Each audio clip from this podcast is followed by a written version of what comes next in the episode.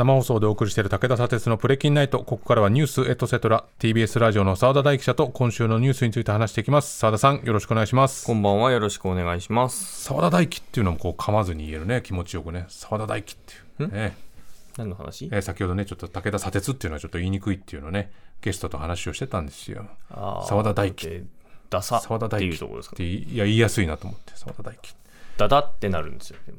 だだ行きましょ そこね言いにくかったんですね、はい。子供の頃ね。うはい。はい。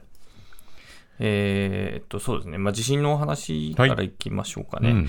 あの今日あの今日の、えー2時40分ごろ、はい。えー石川県の能登地方を震源とする、まあ、地震があって、はい。まあ、珠洲市で60代男性が屋根から転落して亡くなるとはい。いうことがありました、で20人以上がまあ怪我ということなんですけども、あの先ほどあの外遊から総理が戻ってあ、えーレクを受けて、うん。でその被害状況等々について、えーまあ、すごく短くうん。ぶら下がりに応じていて、うん。まあ、亡くなった方に対して、えー心から哀悼の意を、えー表すとはい。いうことを言いました。で、この後、まあ、早急に被害状況を確認しますよっていうことを言ったりだとか、あとは、その、天気が悪くなる可能性が今はい。出てると、そうみたいね。はい、いうことなんで、まあ、土砂災害とかそういうところに対して注意してくださいねということを言ったりということを、もう本当に短くうん。話したということですね。まあ、あの基本的にはあの人面救助第一でやっていきますということを、えー短くはい話しましたと。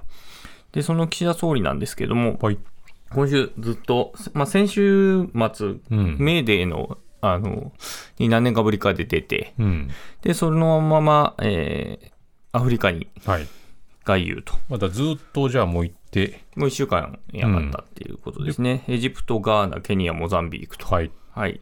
歴訪しましたということで、うん。まあ、日本時間の昨日の夜に外遊に行った際に行う、えー内外記者会見とうん。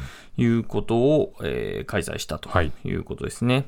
で、えーその記者会見の中で、えー冒頭、そのロシアのウクライナ侵攻の後に、まあ、多くの国々と会談したんだけれども、まあ、その中で主権及び領土の一体性の尊重といった疑いようのない当然の原則の擁護と法の支配に基づく国際秩序の堅持について、まあ、つい繰り返し訴えてきたんだけれども、うん。個々の国が直面する多様な課題に耳を傾け、その解決に向けて真摯に協力していかないことには、こうした訴えも賛同を得難いということも痛感した。まあ、要するに何を言ってるかっていうと、まあ、結構それぞれの国、特にまあ、いわゆる途上国とか、まあ、今回で言うとグローバルサウスという言い方を岸田総理はしてますけれども、あの、まあ、南北問題の南側にななる国、えーある種貧しさとか、えー国内の、えー政情の不安定さとかを抱えているような国々を、に対して、ある種その、まあ、ロシアとかがずっと支援をある種してきていて、うん。そこのトップとかに対して。で、そういうところに、えーウクライナの侵攻良くないよねっていうことを言ったとしても、うん。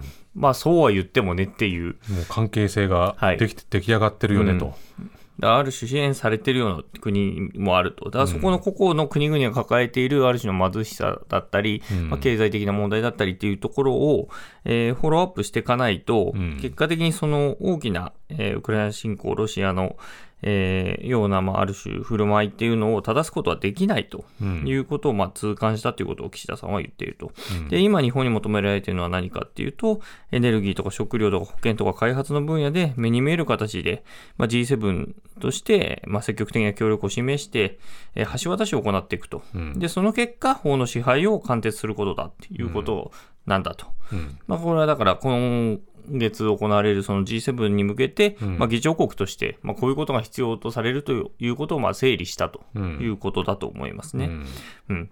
そうかもう今月ですもんね、もうそうですね。再来週ぐらいじゃないですかね。うんはい。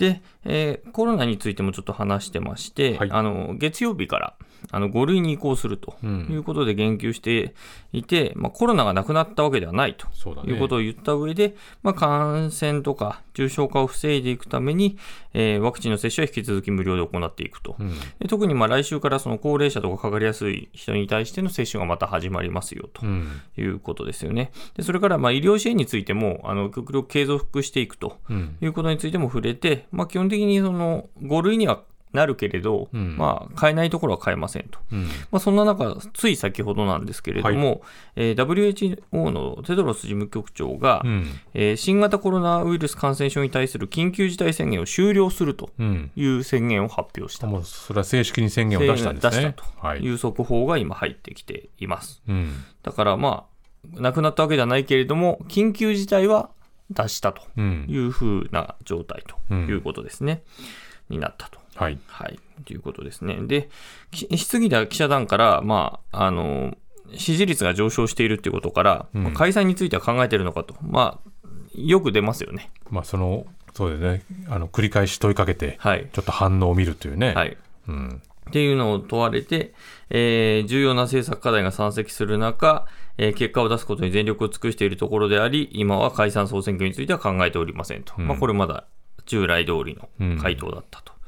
いうことで、岸田総理、えー週末、えー明日から韓国にうん。行く予定です。うん。ということで、まあ、ずっとね、こうシャトル外交をするということで、こう双方のトップがこう、はい行き交うというのをやろうとしているわけですもはい。んね。この間はあの向こうから来たということだったので、今回は行くとうん。いうことですね。で、あの先ほどのそのぶら下がりの中で、はい。えー明日じゃないですね、7日からですね、うん。7日から行くっていうところに関して、ああの韓国へ行く日程っていうのは変更はないですか、地震があってっていうことをも問われていて、えー今後の日程については被害状況等を見ながら、えー適切に判断していかなければならないとうん。言って、まあ何も言ってないって言っちゃはい言ってない、まあ、被まあ害状況によっては変える可能性はあるけれどうんという感じですかね。はい。っていう感じのことをおっしゃっていたとはいいう状況でございます。だからこの週末も、えー韓国に行くとうん。いうことですね。すごい、もう移動距離がすごいね、いろんなところ行って。そうですね。うん。本当にあの民間機だったらマイマイルがたまりますけどね、うん。政府専用機ですから、はいそのまま行くということで、はいそして今週は憲法記念日。が、はい。5月3日にあった3日はねということで、はい。うん。憲法集会を取材してきました。はい。はい。で各地で憲法についての集会というのが開かれたんですけれども、うん。私がまずいたのはあの東京で開かれた、えー2023憲法大集会という集会、い、わゆる護憲派の集会です。はい。で場所が有明の防災公園という非常に広いスペースでうん。行われました。で、これ、最寄り駅が有明駅とか、まあ、国際展示場という駅なんですけれども、え降りた瞬間に目の前に多くの警察官がぶわーっと並んでいた。ええまあ、これは、まあ、憲法集会の時にはよくある光景ではあるんですけども、で、その警察官の奥には、えー政党の街宣車があって、まあ、そこで演説をしてたんですけども、うんそれに対抗する形で、右翼団体が、うんえー演説をするということで、間に警察官が大量に入るということで、うんかなり物々しい雰囲気でした。なかなかその出たところでそういうことがもう駅出た行われてると瞬間ですからね。はい。うんで、この日は、あの、この駅の近くでは、あうん憲法集会だけじゃなくて、東京ビッグサイトといううん大きな、えー展示施設があまっすぐ行ったところがね、ビはいッグサイトですからはね。い。で、そこで同人誌即売会も行われていて、ええ駅を出て、右に行くと同人誌即売会、左に行くと、えー憲法集会っていう、うんこう、動線によってかなり、あの、人が分かれると。確かになかなか方向性としてはね、はい。極端というか。はい。うん。で、会場についてみると、うん。労働組合とか市民団体の上りが多く掲げられていたりだとか、うんあとはステージでは、あのラッパーのダース・デレーダーさんがはいはいはい率いる、あのベイソンズというバンドが、はいうんライブを行っていたりと。で、またキッチンカーも出てたりとかっていうことで、ちょっとしたフェスみたいなうん。感じでした。で、式が始まると、あの東京タラレバ娘などの著作がある漫画家の東村明子さんはい。がビデオメッセージを寄せてまして、うんまあ、美大生とかが苦しい生活を送っていく中で、えー防衛費の増額っていうのは疑問だとうんいうことをおっしゃって、まあ、いつもは政治的な発言を控えてきたんだけれども、あまりにおかしいとう。いうんことで、まあ、今回声を上げたとうんいうことを訴えてました。で全体的に見ると、やっぱり安保3文書の改定、去年のなあの年末にあった、ねはい、それから防衛費の増額、んえートマホーク購入などについて批判がなされていたとうん。いうことですね。それが全体的なものでした。うん。で、政党で見ると、どんな政党がいたかっていうと、立憲民主党とか、えー日本共産党とか、れいわ新選組とか、社民党が参加していたと。で、立憲民主党の西村代表代行は、まあ、今の衆参両院では憲法審査が審査会が開かれて、まあ、自民党など一部の党派が緊急事態条項の導入することをまあ主張していると、いうことを言った上で、憲法53条に基づいて、まあ、野党側が臨時国会を求めるということが大体夏ぐらいにいつもあるんですね。だけれども、それも長期にわたって全く応じないという事例が頻発していると。うん。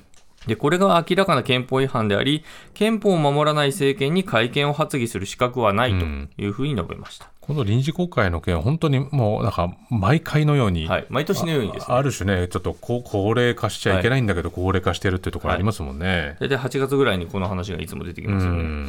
で、また、えー共産党の新委員長は政府が進めるトマホークの導入などについて、まあ、どこが専守防衛なのかと、うん。えー戦争の準備ではなく平和の準備をと訴えたということで、参加者はあの主催者発表だと2.5万人、はい。まあ、かなりの数がいました。うん。まあ、もう少なくともざっと見ただけで1万人以上は絶対いるだろうというふうに見えるぐらい、大体あの主催者発表っていつも多く出るんですけど、はい。まあ、むちゃくちゃ多く出てるって感じはあんまりしないぐらいには人がいっぱいいました。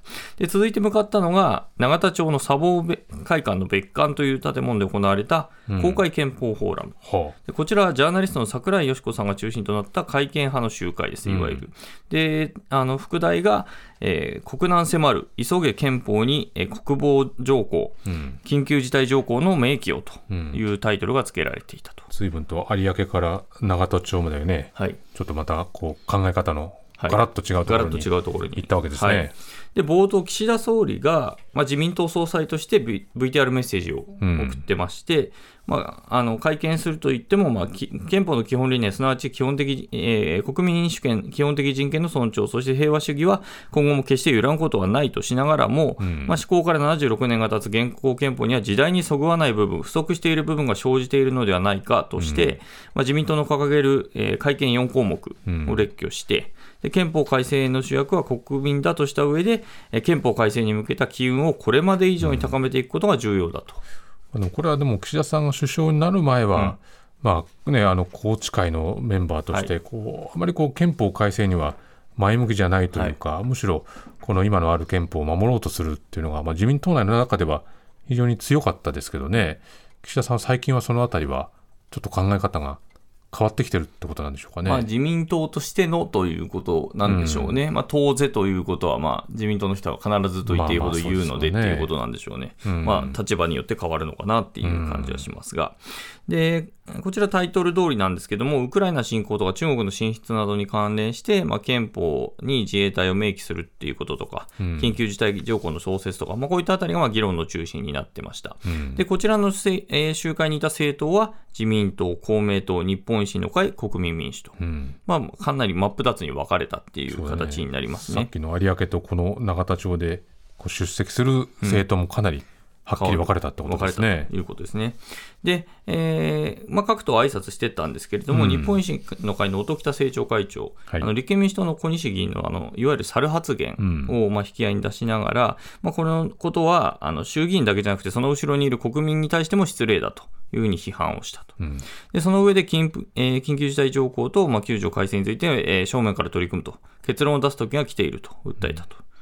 で今は、まあ、あの憲法審査会が毎週開かれてるんですけれども、それについて、えーゴールを見据えずに議論を繰り返すだけでは全く意味はない、うん。えー国民投票の実現に向けて一刻も早くゴールにたどり着くよう、えーしっかりと私たちも邁進していきたいと述べたと。うん。いうことで、で国民民主党の、えー玉木代表は、まあ、少なくとも、えーえー立憲民主党を巻き込んで合意して、秋の、えー臨時国会で具体的な条文案をまとめて、うん来年は発議につなげていくとうんいうふうに主張しました。かなり前向きというか、ね具体的なスケジュールまで入れてきたと。うんで、このスケジュールにしていかないと、岸田総理の任命、えー任期中の発議は無理だとまで言ったと。これ自民党の方の発言ではないんですもんね。じゃないですね。国民民主党の発言なのね、はい野党第三党の、えーうん発言です。うん、なんかこの、ねお二方の意見っていうのは、まあ、本当に野党の意見というなんならな自民党より前向きっていうそうですね。感じですね。率先してスケジュールを示してるわけですもんね。はい。で、この両方の集会、まあ、1日ではい。出したんですけど、両方見て思ったのは、参加者は両方とも多かったんですけど、うん。両方ともかなり高齢者が目立つっていう感じでしたね。うん。で各社世論調査出してて、まあ、改正えー憲法改正賛成何パーセント、反対何パーセントみたいな感じで出してるんですけど、うん。やっぱり実際の集会に行くと、若者がいないなっていうのが率直な感想で、うん。もちろんあの集会だけが全てじゃないまあね。とは思うんですけど、うん。この両方の集会に、えーいた人たちがいなくなったらどうなるのかなとかっていうのはちょっと考えたりはしましたね。うん。まあ、だからこそ今いろんな世論調査でね、うん。憲法改正賛成ですか反対ですかってかなり大きな問いかけで、うんこうイエスノーっていうのは出してますけど、はい。やっぱりもっとこう個別のことでねはい。今こうなってますけどどうですかっていうふうにこう細かく問いかけないと、うん。かなりこううんなんか無茶な方向っていうかね強引な方向に進んでいっちゃう可能性っていうのはあるような気がしますね。改正求める人でもどこを求めるかって人によって全然違うと思うんでね。はい、うん。まあ、じゃあ両方を取材されたということですね。澤田さんありがとうございました。はい、失礼しました。この後放送終了後には YouTube でアフタートークの配信もあります。そこでも澤田さんとニュースについて話しますので、ラジオでお聞きの方もぜひ終了後 YouTube ご覧になってください。以上ニュースエトセトラでした。